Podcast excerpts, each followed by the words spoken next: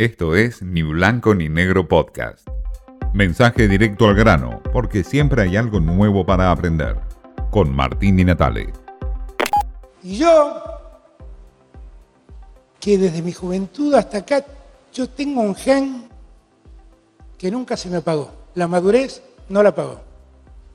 Unos dicen que uno es un revolucionario de joven y un conservador de viejo. Yo mi vocación revolucionaria de joven la sigo manteniendo viva. La sigo manteniendo viva. Alberto Fernández se mostró como un revolucionario, o se autodenominó un revolucionario auténtico.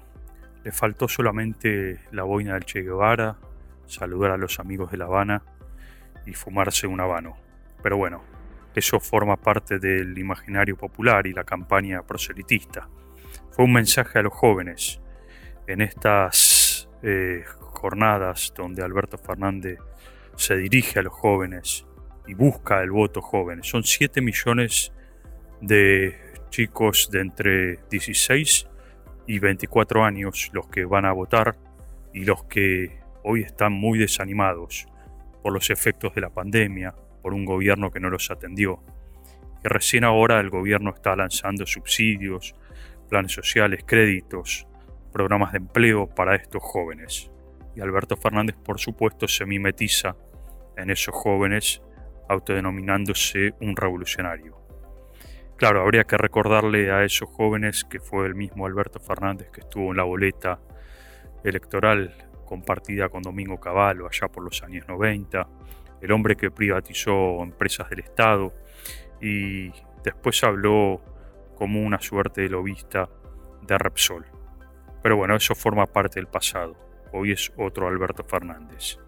En ese esquema revolucionario también es coherente que ponga un hombre como Jorge Tayana al frente del Ministerio de Defensa, un hombre que sí viene de la revolución peronista y un hombre con pasado revolucionario. Por cierto, lo nombró a Tayana al frente de Defensa apenas dos días después de que se fue Jack Sullivan, el hombre enviado por el presidente de los Estados Unidos, Joe Biden, para hablar de seguridad nacional, para hablar de relaciones bilaterales entre la Argentina y los Estados Unidos. Paradigmático, raro, extraño.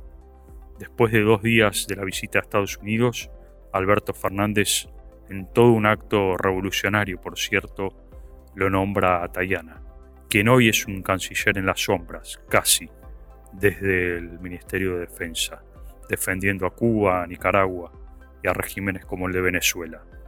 Bueno, todo esto forma parte de la revolución que quiere mostrar o impostar de alguna forma el presidente Alberto Fernández y que busca revitalizar en esta campaña electoral. Esto fue Ni Blanco ni Negro Podcast.